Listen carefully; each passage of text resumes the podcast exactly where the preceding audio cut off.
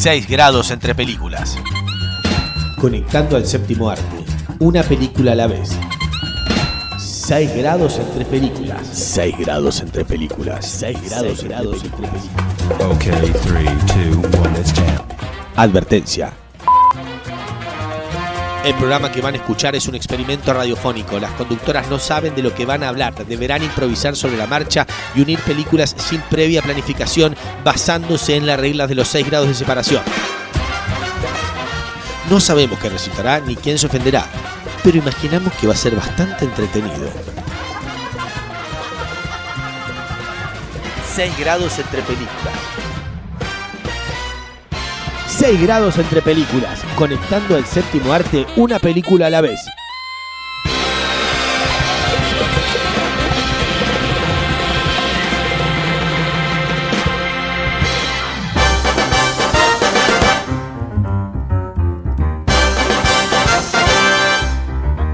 Ahora sí. Ahí está.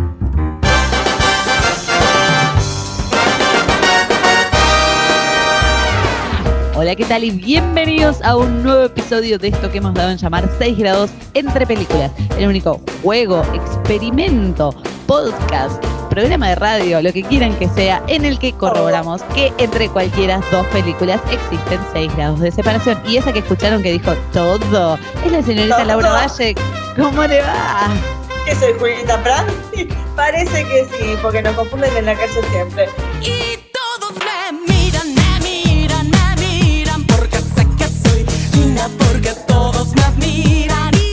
Sí, obvio. La radio es imaginación. Imaginen que soy como Julieta Prat. Y sí, hola Sol, qué gusto hablar contigo, como siempre. Cada vez que grabamos soy feliz. Bien, bien. Y por suerte estamos grabando, porque lo chequeamos esto antes. eh, el programa está grabando, así que sí, nos van a escuchar a futuro, porque si no, nada, es una llamada entre Laura Valle y Sol Videla, nada más. Divina, así es cuando hablamos siempre. Unimos grados en nuestras conversaciones ajenas también. Estaría bueno, estaría bueno. Bueno, este es el episodio 36, La- Laura Valle, 36. Vos no llegaste todavía a los 36, ¿no? No, no, estoy rozando los 28 todavía. Ah, Qué mentirosa. Qué mentirosa. No me hagas dudar. No, ay, ojalá. No, no, me faltan dos años para los 36. Todavía no llegué. Ok, que sean estos ok. mis 36. Bueno, eh, yo ya los pasé, así que nada, no vamos a hablar de Yo no digo nada, ¿eh? No, No, no, está bien, está bien. tema. Está bien, Otro no dijiste tema. nada. Bueno, en este episodio número 36 nos desafiamos a conectar las películas. The Art of Self-Defense o el arte de el autodefensa, no sé, no lo planeé esto, no sé cómo se dice en castellano, Está muy bien, Eh, me parece que lo con- me hiciste muy bien. Está bien. con la película de 1967, Las señoritas de Rochefort. Y no voy a decir su título original porque entiendo que es en francés y yo tengo muy poco francés. Bueno, cuando me toque hablar de la película voy a jugármela y voy a usar mi, mi poco francés. A ver si me Perfecto, perfecto. Entonces eh, es importante que es importante que lleguen hasta el final del episodio si escuchan a la señorita Laura Valle hablar en un hermoso francés. Claro, no adelanten, esperen. Como la No, no gente adelanten. así de, de época de antaño.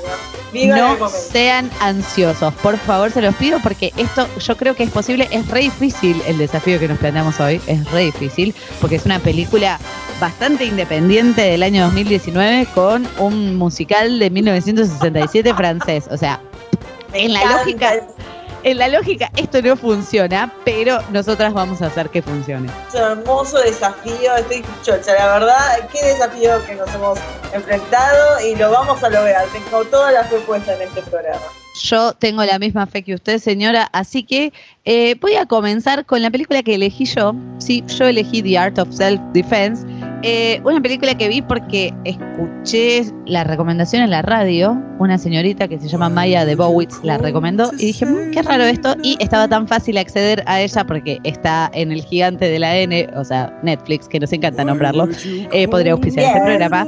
Eh, y dije, hay que verla, ya está. O sea, me compró con lo que dijo esta chica y eh, estaba como muy fácil de acceder. No tenía que entrar a esos lugares raros que entran los centennials que yo no conozco. Mentira, si, si me pusiera podría, pero no, bueno.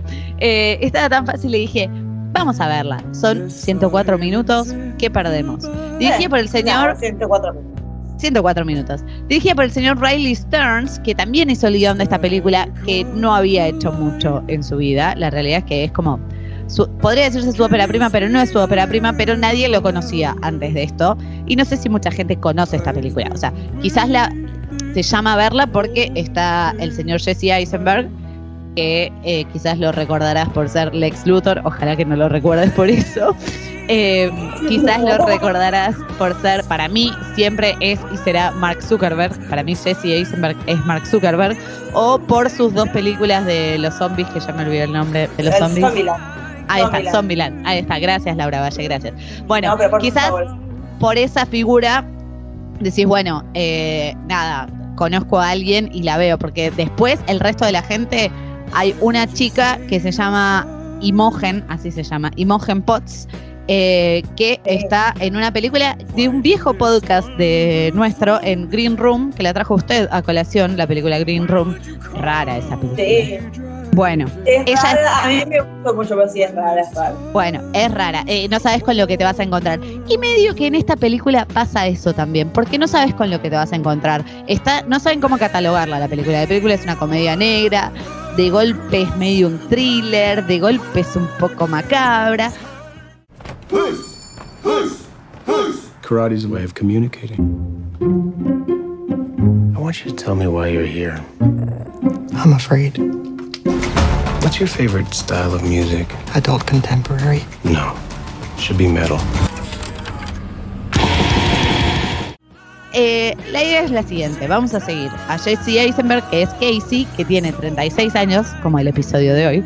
Eh, es solitario, es tímido, es miedoso, es inseguro, vive solo con su perro, es contador, va, trabaja, vuelve a su casa, tiene una vida como muy, muy, muy sencilla, no, no, no, no tiene muchas relaciones, solo se relaciona con su jefe, su jefe lo invita a comer a su casa con la familia, pero es un real solitario y medio es un loser, ¿sí? Eh, digamos la verdad. Eh, y es un papel que a Jesse Eisenberg le queda como, como anillo al dedo. Eh, una noche él sale, se da cuenta que eh, su perro, que es como su única compañía, no tenía comida, entonces sale a comprarle comida al perro y lo atacan y lo asaltan un grupo de motociclistas que lo empiezan a golpear y él termina hospitalizado un montón de tiempo, ¿sí? Ahí, ¿qué viene? Ahí viene el Art of Self-Defense. ¿Qué pasa? Él un día va caminando, encuentra un dojo de karate, o como se le diga, y dice, "Mm, capaz es esta mi solución, aprender eh, karate para defenderme y que no me vuelva a pasar lo mismo. Ok, hasta ahí es una película que tranquilamente podríamos haber visto antes. Ahora bien, el, el guion va a tomar un giro, porque la película parece, hasta ahí, no sé, Karate Kid si querés. Y después va a tener un poco de club de la pelea, si querés. Ay, Nada, estoy tratando de catalogarla, pero no es catalogable la película y tampoco les voy a decir el giro final porque no tiene sentido, pero él Ay. entra en... No, pará. Él entra en este dojo que, donde el sensei es el señor Alessandro Nívola y él parece que, o sea, que, que lo va a reayudar, que lo acompaña, que lo contiene, parece que está re bien, pero después empezás a ver cosas raras en ese dojo de karate, o sea, como que las enseñanzas son medio raras, todos eh, vanaglorian a un sensei que supuestamente murió y que es el único que tiene el cinturón multicolor, una cosa que no existe en el karate real, sí existe el orden de colores y uno va avanzando por los colores, pero el cinturón multicolor no existe. Bueno, y este es el sensei el único que tenía el cinturón multicolor y hay una serie de reglas pegadas en la pared muy raras, todo es muy raro. Pero ¿qué le pasa a este Casey, a JC Eisenberg? Eh, descubre que cuando tiene su cinturón, él se siente poderoso. Entonces pasa algo muy gracioso que, que es una escena que me quedó mucho de la película. Él en un momento va a, a la calle, al supermercado o algo así, y no se siente poderoso. Entonces empieza, él ya tenía cinturón amarillo y empieza a comprar todo lo amarillo, todo lo amarillo que hay en el supermercado. Y después se le ocurre que se puede hacer un cinturón tipo de cuero amarillo como para que siempre todos sepan que él es cinturón amarillo. Tremendo. Miremos qué mal que está él y qué mal que quedó después de ese ataque que tuvo. Bueno, a partir de ahí la película va a tener un giro que no les voy a contar. Eh, Ay, no, no se los voy a contar, la voy a dejar que la vean. La película va a hablar de, de los caminos de la violencia. Es una película violenta y dramática. Empieza como una comedia negra, si querés, pero es violenta. dramática eh, y habla de una especie de secta de karate. Yo sé que la Ay. gente que, que hace karate eh, la va a odiar esta película porque nada, no es real tampoco, chicos. O sea, no están planteando que todo el karate es así. Pero yo sé que mucha gente, eh, deportista real o karateca real, la va a odiar por su mensaje. Pero nada, el mensaje es otra cosa. No, no está hablando del karate, está hablando de ese dojo en particular y ese grupo en particular. Y nada, y ese giro que, que la hace como inesperada a la película. Visualmente vos la ves y decís, ah, sí, es una película re indie, porque sí, tiene como los colores, los tonos. Termina siendo una historia de venganza, si querés. Pero bueno, eh, les voy a dejar todo el misterio de la película. Fuerte, para que- fuerte todo. Sí, es fuerte, o sea, es la filosofía de las artes marciales, pero llevada al extremo, extremo, extremo, ¿sí? La filosofía de las artes marciales tiene como reglas que no son las que se plantean en esta película. Pero la verdad que fue una sorpresa ver esta película del director Riley Stearns eh, y los invito a que la vean y descubran ese giro. Debo admitir que estoy muy intrigada, Sol. Es más, yo quería ver esta película en su momento, más cuando se estrenó en la gran N. Y la empecé a ver y no, no llegué. Vi una, vi el principio, que para mí define un poco el personaje de Jesse Eisenberg, que es que él está escuchando a esta pareja hablando mal de él en Sí. otro idioma. Y Sí. decimos, bueno, se está dando cuenta de lo que pasa. y Cuando sube a su auto, resulta que el pibe sabía, sabía francés, Todo. sabía Sí, todo lo que estaban diciendo de él. Y Claro. dejó que pasara. Y te da pena de una. Pero eso solo vi ahora.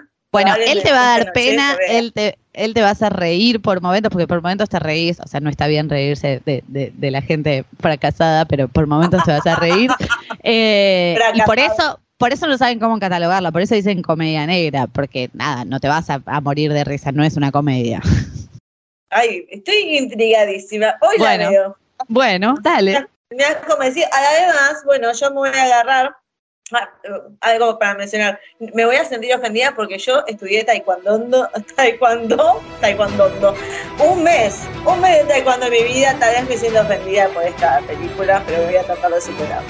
No, no, no sé si te vas a ofender, ojalá que no, pero igual, nada, la invitación es para que la veas. Obviamente tengo muchas ganas de, de verla y criticarla, no mentira. Hice taekwondo un mes y no me acuerdo absolutamente nada y nunca me lo tomé en serio cuando era chica.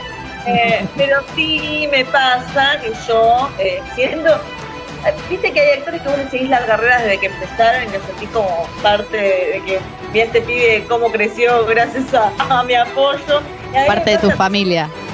Claro, como cuando ganó el Oscar Philip Seymour Hoffman, o cuando ganó el Oscar Sam Rockwell o Philip Seymour Hoffman, que yo dije, mirá, y yo te vi, cuando nadie te conocía, yo te estaba bancando y ahora estás con el Oscar en la mano, ahora todo el mundo te ama. Y a mí me pasa con Jesse Eisenberg, porque yo me acuerdo cuando era chica, Sí. eh, eh, en los pasillos de Blockbuster, y me crucé esta película que se llama Roger Dodger, Roger Dodger, Nick?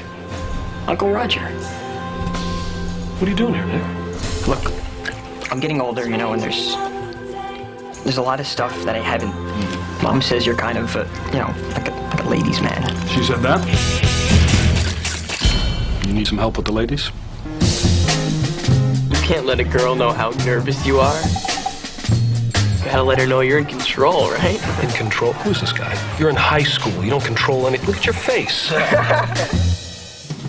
es una película muy independiente de las que me gustan a mí, eh, dirigida por Dylan Kidd, escrita por él, que es una premisa muy simple y tenía un joven Jesse Eisenberg que nadie conocía. Si me dice que conocía a Jesse Eisenberg de esta época, lo reto a que me hable de Roger Dodger, eh, que no es protagonista, pero sí, bueno, es coprotagonista con el señor Campbell Scott, que también es un actor muy conocido, que tal vez uno dice, ah, este lo tengo de algún lado, porque es bastante conocido, no, tanto de nombre. Está él, eh, Jesse y e Isabela Rossellini, entre otros actores más, que es esta historia de un hombre que piensa, viste, esos creídos que la tienen re clara, yo con las mujeres hago lo que quiero, soy un capo, tengo la vida perfecta, estoy todo acomodado, y una noche le llega el sobrino interpretado por Eisenberg, un joven muchacho, así con todo lo, el- lo neurótico que Jesse Eisenberg ya lo tenía en esta película, era la base de su carrera, estaba dándose en ese momento, que le plantea, quiero que me enseñes a conquistar a las mujeres eh, quiero perder mi virginidad, quiero empezar este mundo, quiero ser como vos, tío. Y entonces el otro, que ya estaba medio mal de haber eh, roto con su amante, agarra y dice, yo te voy a mostrar las tácticas que tengo. Y es to- la noche de ellos en la ciudad, teniendo diferentes charlas con mujeres, como probando la, arte de la seducción. Es una película muy tranquila, pero que se basa, que se basa mucho en la charla, en el diálogo, y es muy divertida. Eh, Campbell Scott, la verdad que es un actorazo. JC recién empezaba, pero bueno, toda su carrera se basó después en eso. Pero es una hermosa película que también, como decimos, ¿cuánto dura? No sé, 80 minutos con toda la furia, 90. Se la va a pasar volando y la van a disfrutar muchísimo. Así que yo pensé en Roger Dodger. Perfecto. A la lista Roger Dodger, a ver a dónde la encontramos, ¿no? Película del 2002, no es tan vieja, pero mirá, También, pero es muy independiente. Gracias, son Blockbuster, casi por 20 tener- años. Casi 20 años, Laura Casi Valle.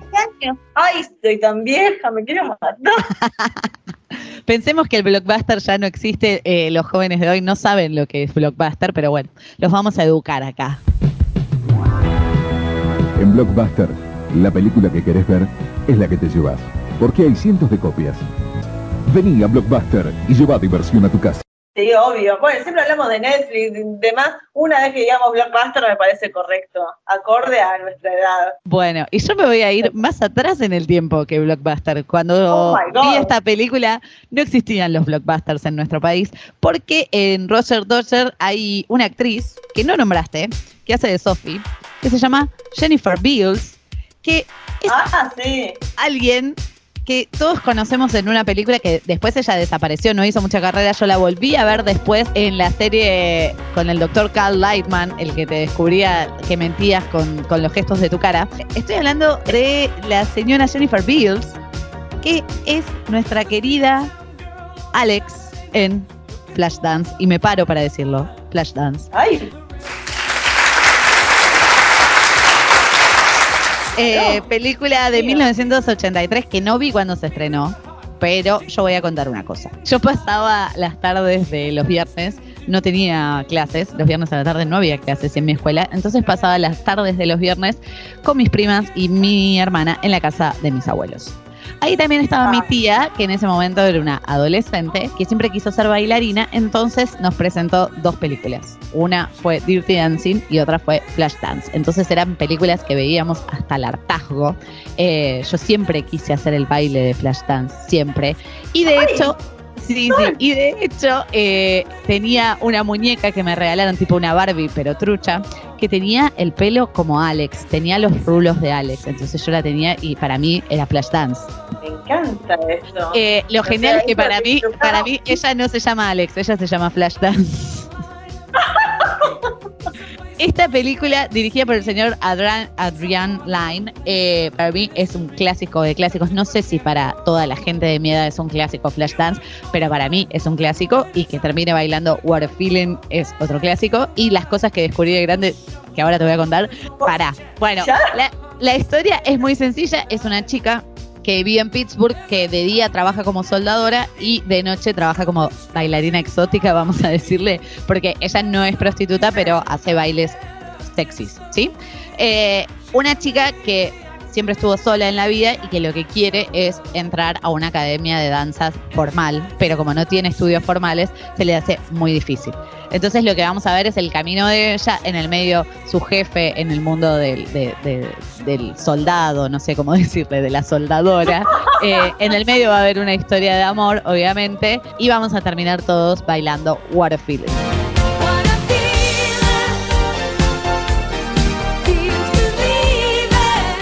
¿Qué descubrí yo de esta película? Eh, yo cuando Ay, la vi sí. pensaba que Jennifer Beals bailaba. Pues no, pues Jennifer Beals no baila. Si ves la escena final donde baila What a Feeling y la ves lentamente, verás que por momentos hay alguien con una peluca que, no, que tiene una cara que no se parece nada a ella y creo que en un momento también es un hombre el que está bailando. Es un hombre, sí. Es un hombre con una hermosa permanente. Eh, es muy fuerte descubrirlo de grande, porque para mí siempre había sido ella, ella no tenía dobles, en mi mundo no existían los dobles. Eh, y es una película que marcó tanto una generación que la gente empezó a usar el buzo con un hombro caído y que empezó a usar polainas y todo gracias a esta hermosa película de 1983 que si no vieron pueden ver ya ahora. Por momentos se les va a hacer un poquito larga porque para mí tiene escenas que podrían borrar, pero nada, eh, es Flashdance. Yo nunca vi Flashdance, pero vos decís Maniac y lo único que pienso es en Jennifer Lewis moviendo la cabeza y la- los piecitos así al ritmo de She's a Maniac, Maniac.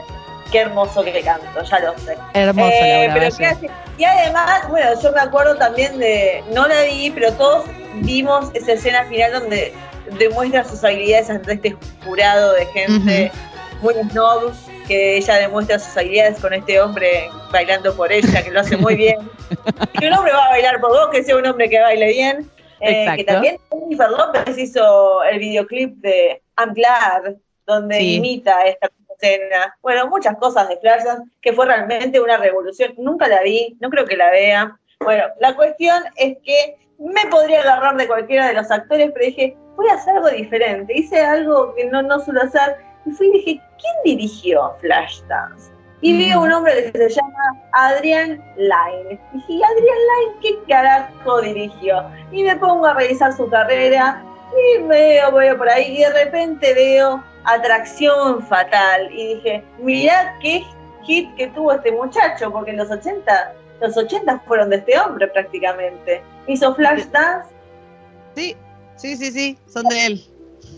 claro, hizo Flashdance al mismo tiempo, nueve semanas y media que tiene escenas eh, subidas de tono, obviamente, que fue también bastante importante en su época.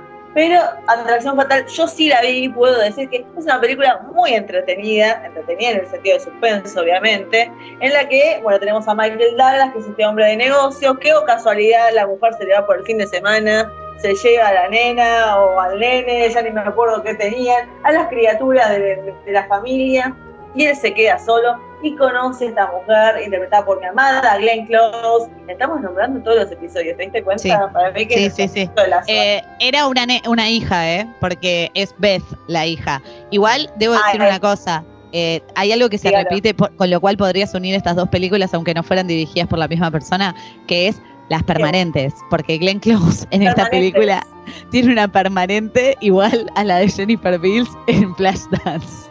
Alta permanente Glenn, decía cuando la conoce, decís que es exapil el de Glenn, porque tiene algo muy escotado así, le queda perfecto, muy elegante ella. Como el sueño de cualquier hombre, decir, me agarro a esta mujer maravillosa, paso un rato con ella, y tiene una escena de sexo muy fuerte, eh, se nota que está apasionadamente, grandes actuaciones, porque yo realmente le leí que están muy apasionados uno por el otro. Y bueno, lo que tendría que haber sido algo de un fin de semana, termina convirtiéndose en esta mujer que no lo deja tranquilo, que quiere pasar tiempo con él y en un momento le dice, estoy embarazada, te aviso nada más.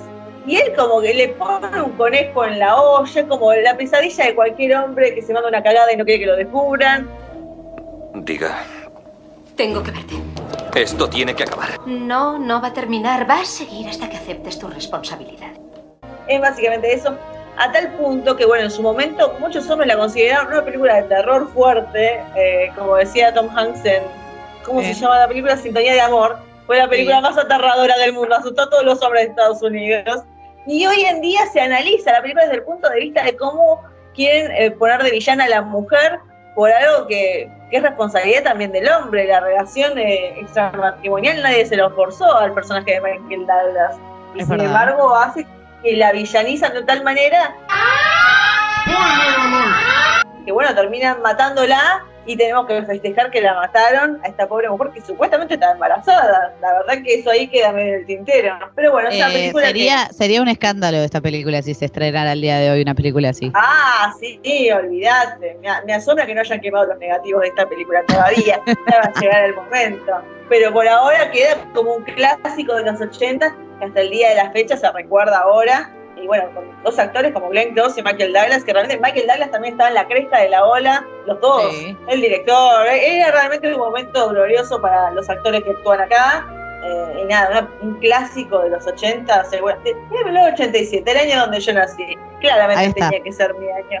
Mira, bueno, ¿Viste? ahí, te di Atracción Fatal, otro gran clásico de los 80. Bueno, atracción fatal entonces. Y no voy a buscar películas cancelables, sino que me voy a ir al señor Michael Douglas. Y una película que yo descubrí tarde, ¿sí? Porque es una película Ay. de 1998 que yo no la conocía. Alguien me la recomendó, pero te diré hace, no sé, cinco años. Y recién ahí la vi y dije, ¿por qué no había visto esta película cuando se estrenó? ¿Por ¿Qué, qué? pasó?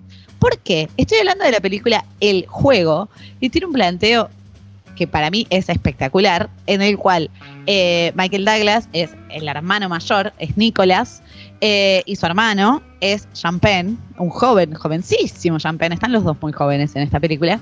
Eh, y lo que pasa es que Nicholas es un tipo muy, muy rico que básicamente tiene todo lo que quiere, todo, pero es un hombre bastante solitario y se acerca a su cumpleaños y acá viene el tema de el regalo que va a recibir. Y yo no sé si con esto que estoy diciendo así estoy spoileando el giro de la película.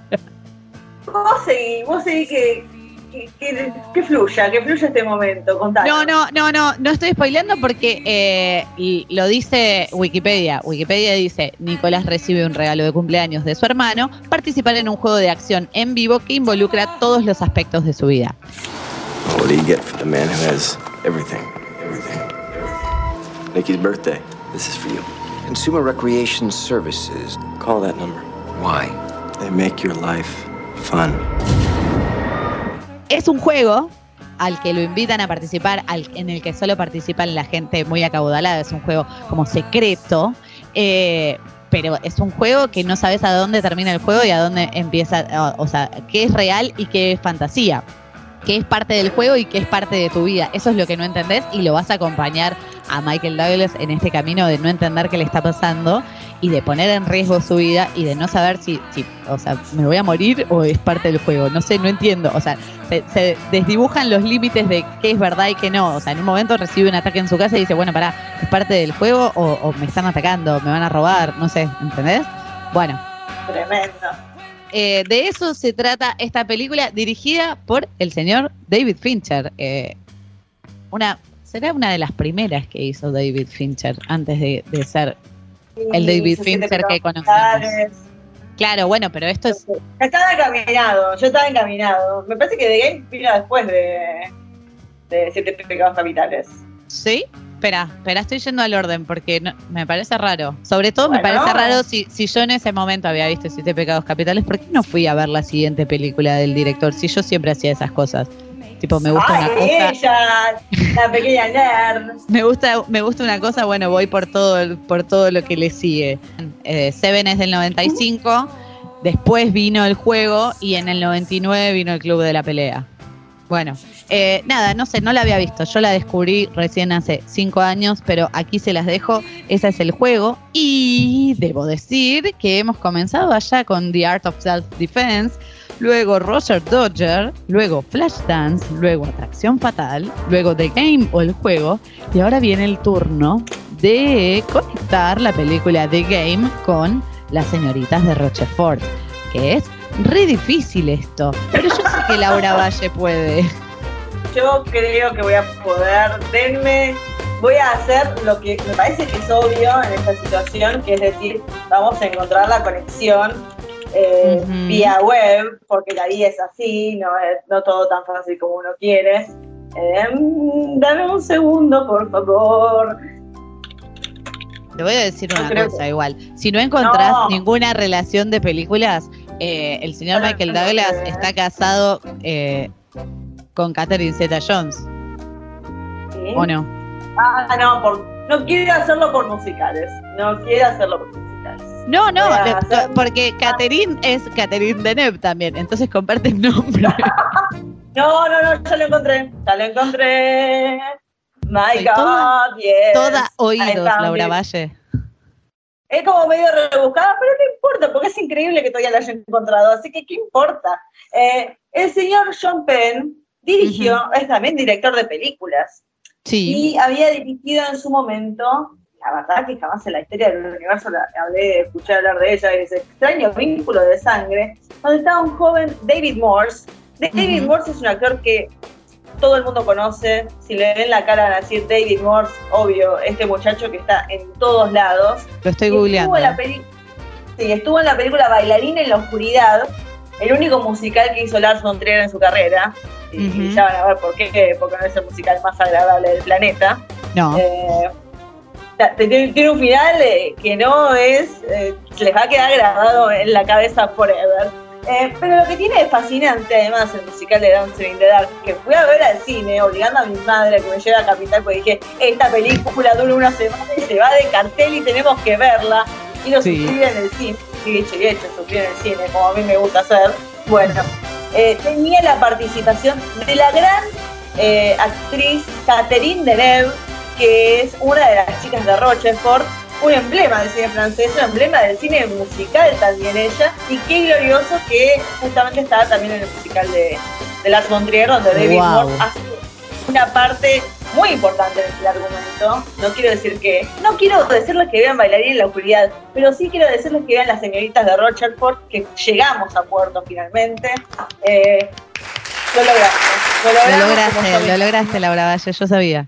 ¿Sabes que quería hacer la conexión con Harrison Ford? Porque Harrison Ford era muy amigo del director, pero Michael Douglas y John Penn no hicieron ninguna película con Harrison Ford. Eso es increíble. Es increíble. Realmente es Vamos a proponerles que hagan una.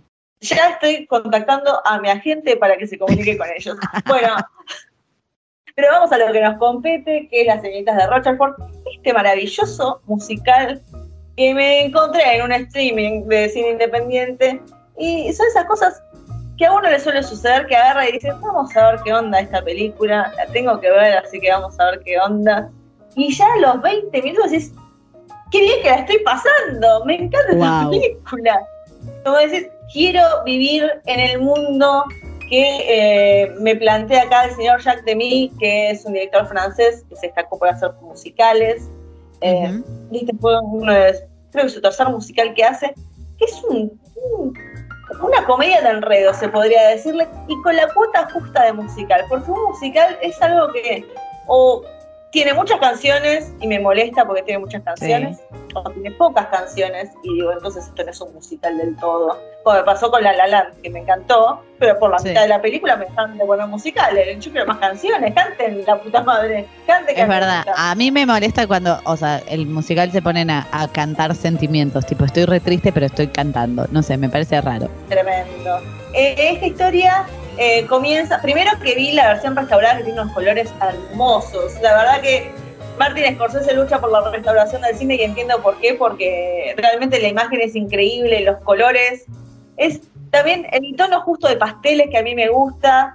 Hay cierto nivel que se maneja perfectamente. Los vestidos que tienen puestos, es hermoso. Me quiero vestir como las chicas de Rochefort. Estoy fascinada con todos los looks que tienen. Eh, bueno, la historia trata de, no sé si feria o carnaval, que llega a un pueblo donde están estas hermanas, interpretadas por Catherine Deneuve y su hermana François Dorlet, eh, que son Delphine y Solange, eh, que tienen el sueño de irse a, a- a París, porque, bueno, una es instructora de baile de danza para neni, para chicas, y la otra es piano, enseña clases de piano. Y ellas quieren ir a la gran ciudad y triunfar, pero al mismo tiempo quieren conocer el amor. Por un lado tenemos a Catherine Deneuve, que está saliendo con un hombre que no le gusta, y encuentra de repente en un museo, y encuentra en un museo un dibujo que un extraño hizo de ella, y cómo Wow. este extraño la dibujó perfectamente. Entonces deja al hombre con el que está saliendo para buscar este gran amor y su hermana también quiere ser eh, compositora y de repente se cruza este personaje interpretado por Gene Kelly, que Gene Kelly es un emblema del cine musical de la época Sí. dorada. O sea, ¿es una película francesa? es una película puramente francesa, pero Gene Kelly en particular lo llevaron, es más, esperaron dos años para que Gene Kelly estuviera disponible para poder participar de la película. Después cuando ves la participación de dices, realmente era necesario, no importa, porque la verdad que le, le aporta un montón de carisma. Eh, el nombre que- en la marquesina, que diga Jim el nombre de la marquesina, sí, exactamente. Eh, los, los musicales son maravillosos. Todos tienen una historia y todos son gente adorable. La gente del carnaval que son dos muchachos que quieren levantarse las hermanas, pero son muy simpáticos, son así insoportables. La madre de ella que tiene como este gran amor y no sabemos quién es, que lo dejó, y después descubrimos quién es, es el giro de tuerca. Hasta hay un asesinato, hay un hombre Wow. dentro del grupo que es un asesino, pero hasta eso es maravilloso, en ningún momento se siente algo turbio ni nada de eso. Eh, nada, es una película muy entretenida. Quiero destacar también eh, la música de Michelle Legrand. No tiene nada que ver con Mirta, ¿eh? que Eso iba a preguntar. eso Igual tengo otra pregunta para hacerte ahora cuando termines. No, no, no, hacela, me gusta, me gusta que hagas Eh, la pregunta es, ¿Rochefort es el lugar a donde viven? ¿Es una persona? ¿Qué es? ¿Es un queso? ¿Qué cuernos es? me gusta que tiene un queso, porque claro, Rochefort parece que podríamos Claro, decir. claro. No, es, el lugar- es este pequeño pueblo donde uno vive. Y te digo la verdad, hasta cualquiera de nosotras nos gusta Wes Anderson. Podemos decir claramente acá Wes Anderson un poco debe haberse inspirado, no te digo que tienen los planos tal cual, pero estéticamente el pueblo es maravilloso. Si existiera un lugar así, me voy a vivir ahora mismo. Debo decirte que que, me ven- existe Rochefort, ¿eh? Sí, existe, pero te quiero decir que exista con el look que tiene en la película, si existiera un lugar que. Como el Gran Hotel Budapest, vos decís, existe un hotel que se ve así, me quiero ir ya este Me hotel. ir ahí. vida. Quiero, quiero vivir esta experiencia audiovisual maravillosa. Eh, pero sí, lo que más quiero destacar, no solamente los números musicales, eh, pero más que nada la música. Michel Legrand, eh, que es este compositor que también había trabajado con Jack Devine en otros proyectos, creo que acá la verdad que se luce. Es un hombre que en realidad trabajó en un montón de, películas también en Estados Unidos que me- se me pasó buscar la conexión por ahí, que tal la podría haber encontrado, después voy a pensarlo, pero la cuestión es que eh, es un musical que disfrutás desde el punto de vista de la historia, eh, que querés que estos personajes se encuentren el amor, hay otro, bueno, hay una parte final que vos decís que se encuentren, que se encuentren, y al último momento decís, ay, me lo vas a guardar y no lo voy a poder ver, es muy bueno, realmente te involucras con ellos y las historias, y nada, la vas a pasar maravillosamente. Yo realmente no esperaba nada y encontré todo con esta película. De los musicales que he visto, no te digo mi favorito, pero que está ahí en el top, está en el top. Ok, ¿te quedaste bailando, cantando las canciones en tu cerebro? O sea, ¿se te pegaron las canciones? Ah, ¿Sabes qué es lo peor? Porque yo cuando veo música que me gusta, como generalmente son en inglés, después me bajo el soundtrack y me pongo a cantar y me aprendo las canciones. El tema acá es que todo es en francés. Yo me bajé, de, no, yo me bajé, yo me puse a escuchar las canciones, pero yo cantando, lo único que te puedo cantar, do, re, mi, re, do. Nous sommes deux sœurs jumelles, nées sous le signe des Gémeaux, mi fa sol la. Bueno, es un buen ejercicio para practicar francés. ¿Y nos debías cómo se dice el título de la película en francés, Laura Valle? Ay, cierto, que me, me prometí a mi público y debo cumplir, tenés razón. Para un segundo que no lo encuentro. Les problema. Mademoiselles de Rochefort. Ay, lo digo igual. Les Mademoiselles de Rochefort. Espectacular, espectacular, les mademoiselle, Les espectacular. Mademoiselles de Rochefort.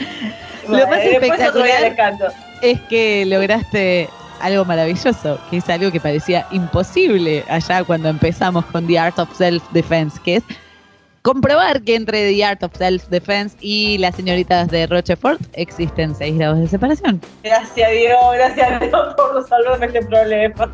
Eh, ah, lo hemos logrado una vez más, señorita Laura Valle. Nada nos detiene. Creo que realmente esto es como la barrera de acá para adelante. La próxima traigo una película de Portugal y probamos a ver qué pasa. Bueno, vamos a ver, vamos a ver eh, con qué nos desafiamos la próxima vez, pero la verdad este episodio ha sido todo un placer. La verdad, como siempre, hablar contigo y conectar películas ha sido un verdadero gusto. Bueno, eh, el gusto es nuestro de que ustedes estén del otro lado, pónganle seguir, así les avisa cuando subimos un nuevo episodio, porque no somos muy constantes, entonces nada, no es que tipo todos los jueves tienen un nuevo episodio, porque nada, eh, hay vida y trabajo detrás de todo esto, así que les agradecemos poner un seguir, así el señor Spotify sabe que ustedes les agrada este podcast. Pónganle media pila, dale, ¿qué les cuesta? Es un clic nada más. No sean vagos. Bueno, eh, ya creo que nos despedimos, Laura Valle.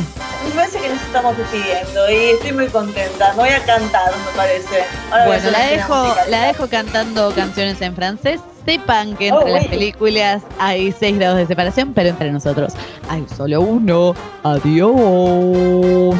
Adiós. Adiós. Ay, lo dijo en francés. Ah. Adieu. Adieu.